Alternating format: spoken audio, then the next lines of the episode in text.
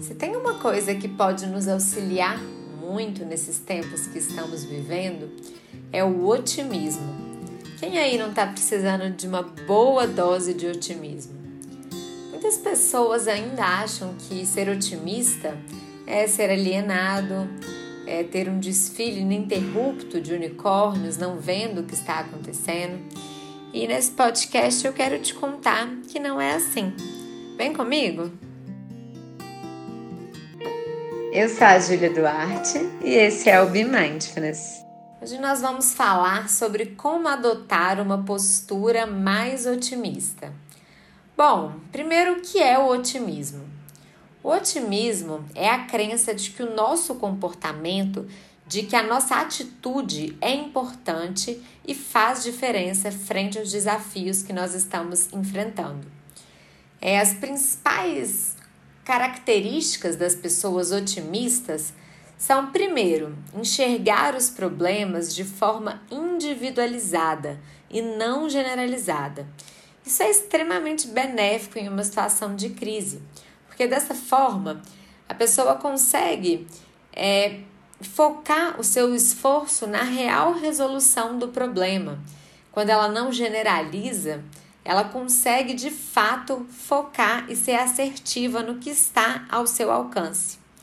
Além disso, um segundo ponto importante como característica das pessoas otimistas é não enxergar as dificuldades como permanentes, mas sim como transitórias.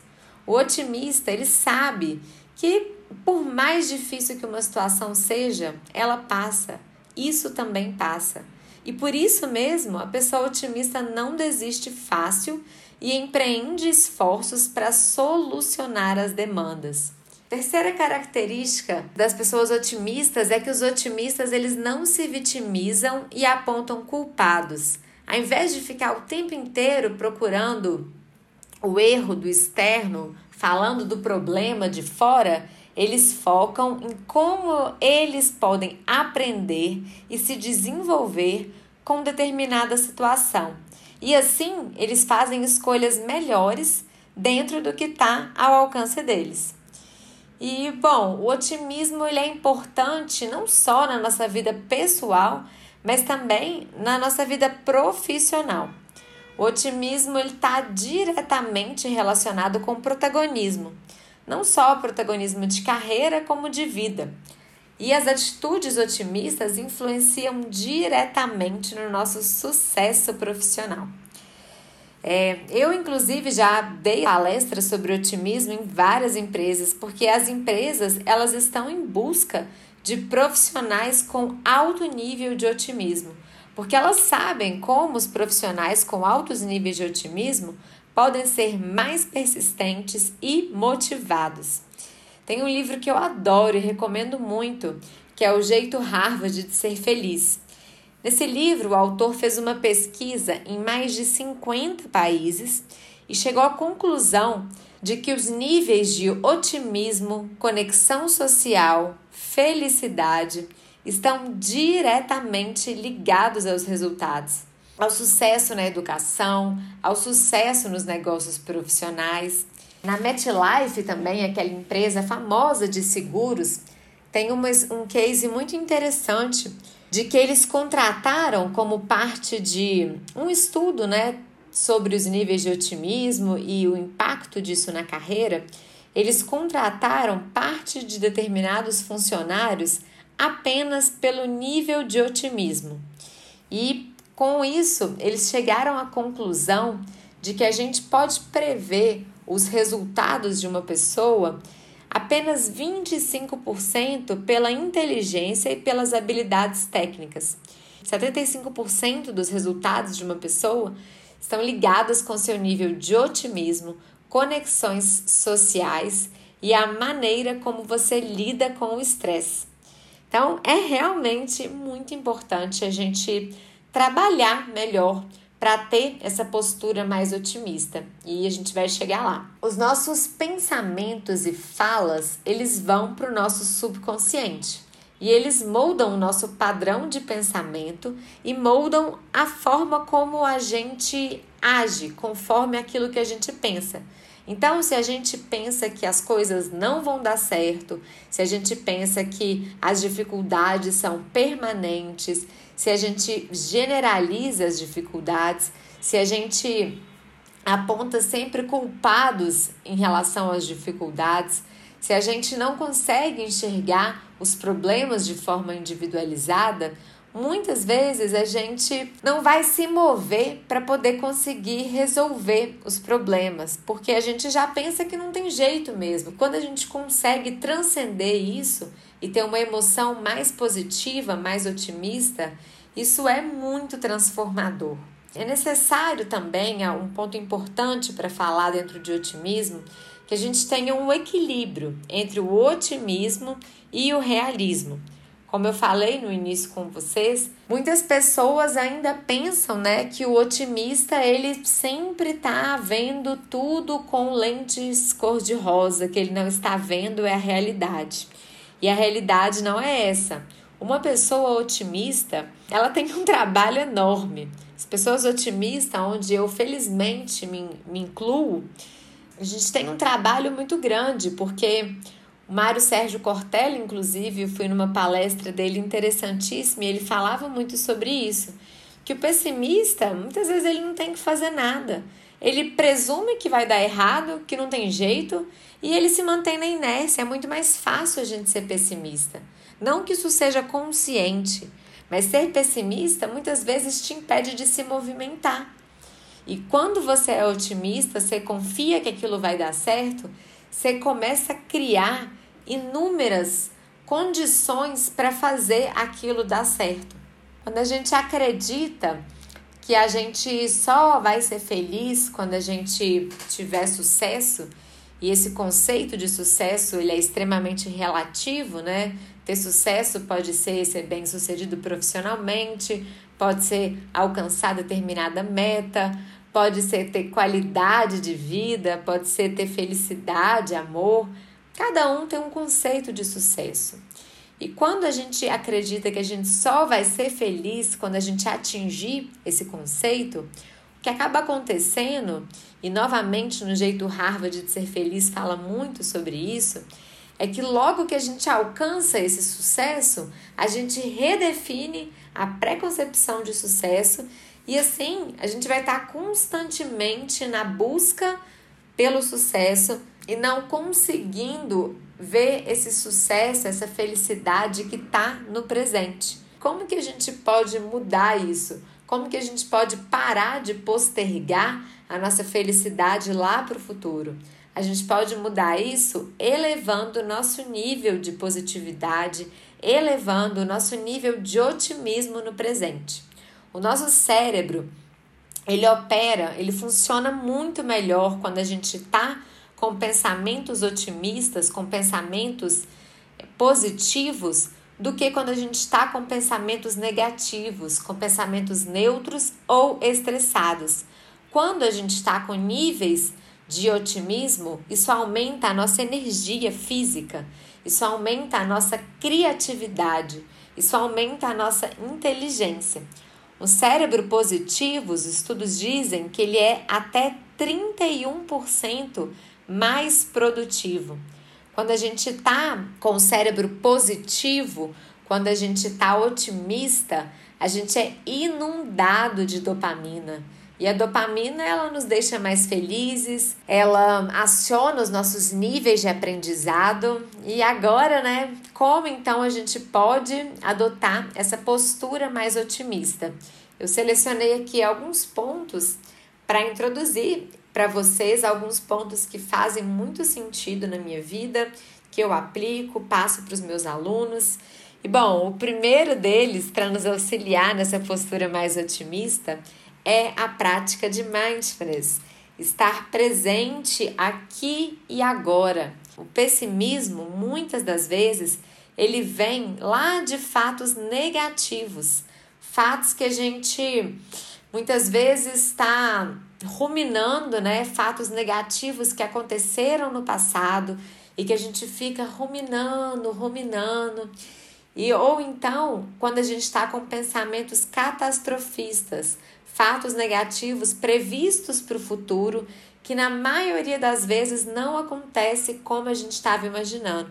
Quantas vezes, né, que a gente já previu um cenário catastrófico, sofreu, ficou ansioso e na verdade o que aconteceu não foi nada daquilo que a gente estava imaginando. Então, quando a gente está no aqui no agora, e essa é a proposta da prática de mindfulness, isso auxilia muito para que a gente não esteja pessimista, porque a gente consegue perceber o que está acontecendo nesse momento. E na maioria das vezes, no aqui no agora, tá tudo bem. Muitas vezes o nosso sofrimento vem dos fatos negativos que estão lá no futuro, que ainda nem aconteceram e que a gente já está sofrendo. Então, eu recomendo muito que você possa praticar mindfulness é com consistência, não tem milagre, né? A prática de mindfulness, ela tem resultados comprovados cientificamente, mas ela precisa de constância, precisa de praticar todos os dias um pouquinho. Bom, além disso, né, além da prática de mindfulness, duas atitudes de mindfulness, porque o mindfulness ele vai além da prática formal de meditação, ele tem também atitudes, práticas informais, e duas atitudes que nos ajudam a ser mais otimistas são a generosidade e a gratidão quando a gente coloca né, a gratidão no momento presente, quando a gente consegue perceber que, olha, muitas coisas não estão acontecendo como eu gostaria, não, não estão. Mas quantas coisas eu posso ser grato agora? Isso conecta muito a gente com o otimismo, com a positividade. Além disso, quando a gente é generoso, quando a gente é generoso com a gente mesmo, por meio de palavras amáveis, quando a gente é generoso com o próximo, quando a gente faz coisas para os outros pensando no bem das pessoas de forma genuína, desinteressada, a gente também trabalha para elevar os nossos níveis de otimismo, porque contribuir, o senso de contribuição, ele nos traz níveis de positividade, de alegria. A gente sente alegria em contribuir. Além disso, algo que auxilia muito nos nossos níveis de otimismo são os conteúdos que a gente consome. Não tem como a gente ter um pensamento otimista se a gente está o tempo inteiro só consumindo conteúdo negativo. E esse conteúdo negativo, ele vem em vários aspectos, né? É a nossa alimentação. Muitas vezes a gente se alimenta de alimentos pesados que fazem mal para a nossa saúde. Outras vezes a gente se alimenta de conteúdos pesados. A gente está o tempo inteiro consumindo só noticiário. Não é que a gente tenha que ficar alienado, não saber de nada que está acontecendo no mundo, não é isso. Mas será que a gente precisa ficar o tempo inteiro lendo noticiário? Acordar antes de fazer uma coisa positiva para você mesmo, já se conectar com o externo, já se conectar com notícia, com tragédia? Será que você realmente precisa de consumir esses conteúdos a todo tempo?